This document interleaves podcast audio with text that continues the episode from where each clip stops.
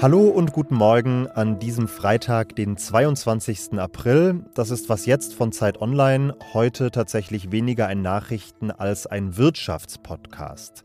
Wir sprechen nämlich über die Auswirkungen der Sanktionen auf die russische Wirtschaft und über den drohenden Staatsbankrott in vielen Entwicklungsländern. Und in der Mitte der Folge, damit es nicht ganz so eintönig wird, habe ich noch eine ganz kleine Lektion Mikrobiologie eingeplant. Ich bin Jannis Karmesin und das hier sind erstmal die Kurzmeldungen. Ich bin Matthias Peer. Guten Morgen.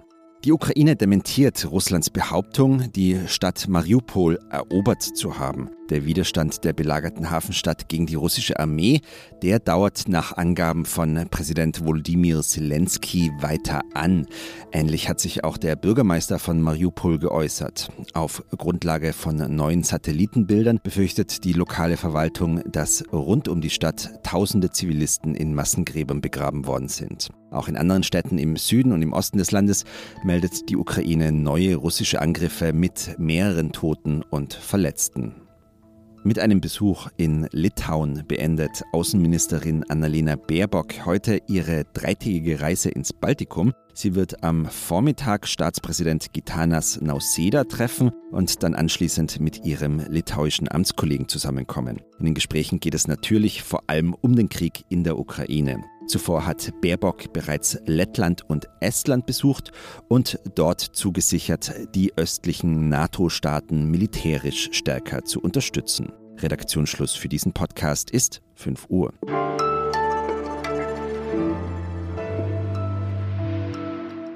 Es ist jetzt tatsächlich schon beinahe zwei Monate her, dass Russland den Angriffskrieg in der Ukraine begonnen hat. In Richtung Westen ist Russland seitdem weitreichend isoliert, nicht nur politisch, sondern vor allem auch wirtschaftlich. Das Recherchemedium Korrektiv zählt mittlerweile über 4000 Sanktionsmaßnahmen gegen Russland. Und wir wollen heute nochmal drauf schauen, wie sich diese Sanktionen eigentlich vor Ort in Russland auswirken. Mein Kollege Maxim Kiriev, bis Kriegsausbruch Korrespondent in St. Petersburg, hat sich die wichtigsten wirtschaftlichen Kennzahlen angeschaut und mit Menschen in Russland gesprochen. Und er wird uns jetzt von seinen Ergebnissen berichten. Hallo Maxim. Hallo Janis. Wie geht es der russischen Wirtschaft jetzt momentan?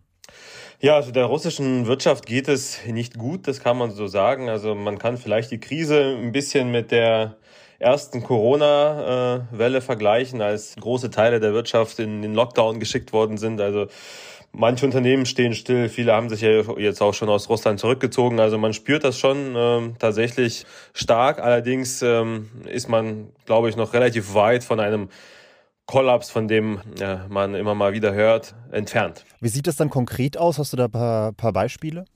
Ja, also vor allem in den großen Städten merkt man das ganz stark. Wenn man jetzt ins Einkaufszentrum geht, sind viele Läden geschlossen. Viele Russen müssen, müssen um ihre Jobs fürchten, also vor allem jene, die bei äh, westlichen Konzernen, bei Ikea zum Beispiel oder bei der Telekom als IT-Spezialist in Petersburg gearbeitet haben. Und es gibt ja auch viele russische Unternehmen, die äh, schon unter den Sanktionen leiden, weil sie keine Zuliefererteile bekommen. Zum Beispiel Lada ist so ein Beispiel. Die kriegen keine ABS-Systeme mehr, keine Automatikgetriebe und können jetzt nur noch ältere Modelle herstellen. Also selbst so ein großer, traditionsreicher russischer Autohersteller wird jetzt um Jahre zurückgeworfen. Du hast ja weiterhin viele Kontakte in Russland, auch wenn du selbst nicht mehr dort lebst aktuell.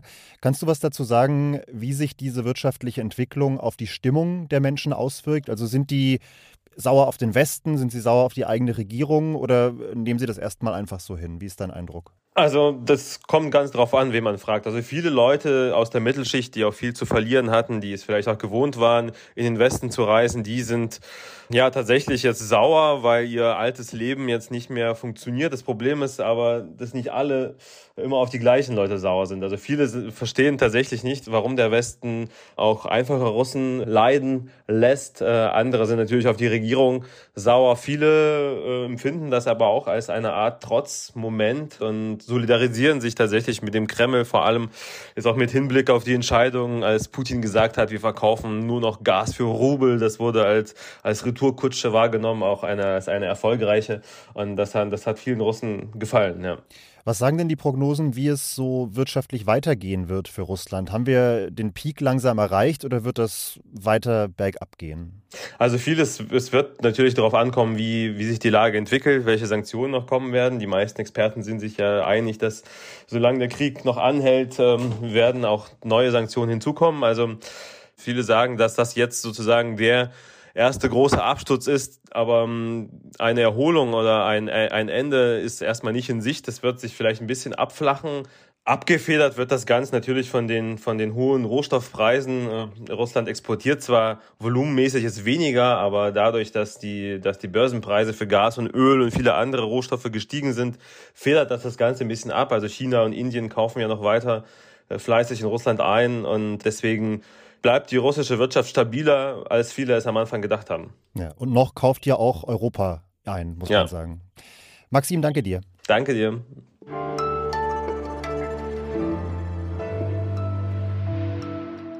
Und sonst so? Liebe Nerds, spitzt die Ohren. So klingt wissenschaftlicher Fortschritt.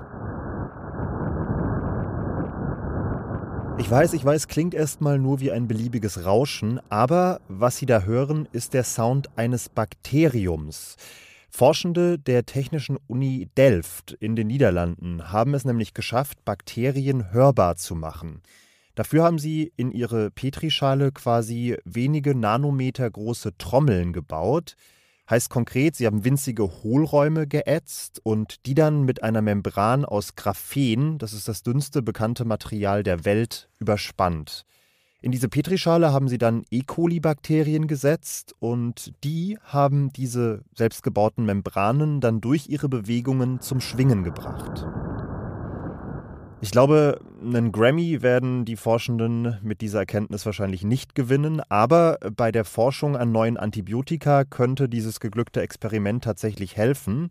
Denn wenn ein Antibiotikum wirkt, das Bakterium also stirbt und sich logischerweise nicht mehr bewegt, setzen auch die Schwingungen aus und das klang im Experiment dann so.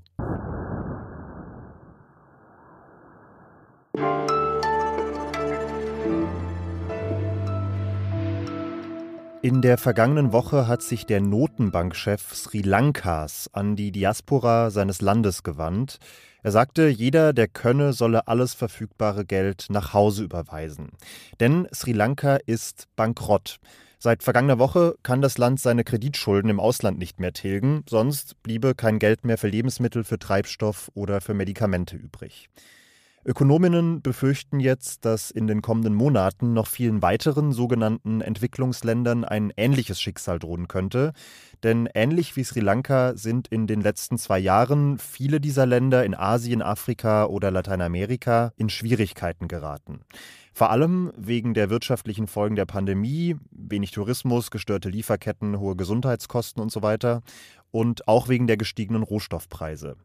Über die Folgen dieser Entwicklung und was dagegen getan werden könnte, spreche ich jetzt mit Thomas Fischermann aus dem Zeitwirtschaftsressort. Und Thomas, ich frage dich erstmal, um so eine Grundlage zu legen, was das eigentlich genau bedeutet, Staatsbankrott.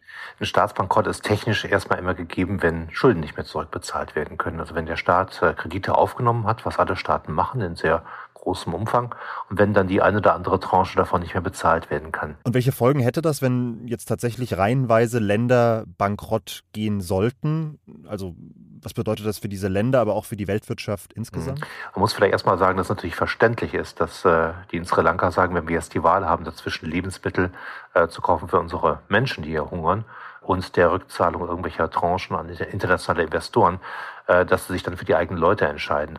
Aber wenn man dann Kredite international nicht bedient, ist natürlich so, dass das Vertrauen ins ganze Weltfinanzsystem verloren geht. Und dann kommen auch solche Domino-Kaskaden ins Rollen. Also das eine Land bezahlt seine Schulden nicht, damit wächst die Angst vor Nichtrückzahlen von Schulden durch andere Länder auch.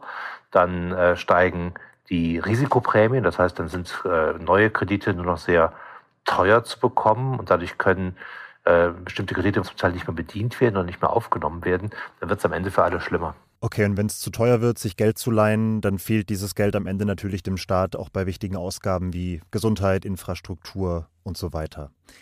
Jetzt hat eine Untersuchung eines Forschungsnetzwerks kürzlich sogar gezeigt, dass möglicherweise längst mehr dieser Länder pleite sein könnten, als das bisher öffentlich bekannt ist. Wie kann das denn sein? Wie kann ein Land einfach so pleite gehen, ohne dass die Welt was davon mitbekommt? Ja, das hat damit zu tun, dass ungefähr seit der Jahrtausendwende verstärkt, und zwar in sehr, sehr großem Umfang, die chinesischen Staatsbanken Kredite an Entwicklungsländer vergeben haben. Und die chinesischen Staatsbanken haben wie überhaupt die äh, chinesischen Banken auch im Inland große Geheimhaltung stets vereinbart. Das heißt, die Welt wusste gar nicht genau, in welchem Umfang solche Kredite vergeben wurden. Der Umfang ist aber offenbar sehr groß. Und viele Entwicklungsländer haben Kredite, die sie bisher bei privaten Gläubigern hatten oder auch bei westlichen Nationen hatten, dann umgeschichtet und also den Westen, den westlichen Leuten das Geld zurückgegeben und bei den Chinesen das Geld neu aufgenommen. Und deswegen weiß man jetzt zum Teil gar nichts über diese Kredite. Okay, und dementsprechend weiß man nicht, ob eben gegenüber China diese Zahlungen bereits ausbleiben oder nicht. Ja, also es ist doch bekannt, dass die Chinesen umschulden. Das heißt, es gibt äh, äh viele Gesuche offenbar äh, zu sagen, wir können nicht bezahlen, ihr müsst es länger strecken. Und da haben die Chinesen so einige ärgerliche Eigenschaften. Sie erlassen nämlich kaum mal Schulden. Im Westen ist es ja oft üblich gewesen, dass man gesagt hat, kommt, die südafrikanischen Länder, die können nicht bezahlen, wir erlassen jetzt mal einen großen Teil der Schulden und fangen neu an. Das machen die Chinesen offenbar nicht oder nur äußerst selten. Dann werden also die gleichen Kredite über immer längere Zeiträume gestreckt und sowas kann dann ruhig mal zehn Jahre oder auch vielleicht auch 20 Jahre lang dauern, bis äh, so eine Schuldenkrise, in der die Länder sich dann befinden, mal wieder ausgestanden ist, wenn sie überhaupt ausgestanden wird. Und wäre das jetzt, also dieser Schuldenerlass, der einzige Weg, so eine Pleitenserie zu verhindern oder welche anderen Instrumente gäbe es da noch? Ja, man kann natürlich immer auch wieder umschichten und sagen, die äh, Weltgemeinschaft soll es übernehmen, die Weltbank soll Kredite für sehr arme Länder übernehmen, der Internationale Währungsfonds soll mit einspringen. Da ist sehr viel denkbar. Äh, ich finde eigentlich, dass ein Schuldenerlass angemessen wäre. Bei äh, Verschuldungskrisen ist es immer so, dass beide Seiten auch eine Schuld trifft. Das sind ja auch die Chinesen, die dieses ganze Geld vergeben haben an Länder, wo sie von vornherein sehen konnten, dass da keine Chance besteht, dass das Geld wieder zurückgezahlt wird. Da ist der Gläubiger in der Verantwortung und soll auch schon mal Schulden erlassen. Vielen Dank, Thomas. Gerne. Und damit geht diese VWL-Vorlesung von Was jetzt dann auch zu Ende. Sie können uns schreiben, wie gewohnt, an wasjetzt.zeit.de und Sie können, auf die Gefahr hin, dass wir Ihnen damit langsam auf die Nerven gehen, weiterhin für uns abstimmen beim Deutschen Podcastpreis. Den Link dazu finden Sie in den Shownotes zu dieser Folge. Das Update gibt es später wie gewohnt am Nachmittag ab 17 Uhr ungefähr. Ich bin Janis Karmesin, mach Feierabend und sage bis bald.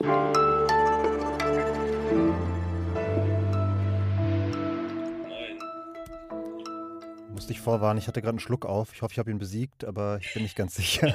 Kein Problem. Ja. Schlechte Podcast-Krankheit.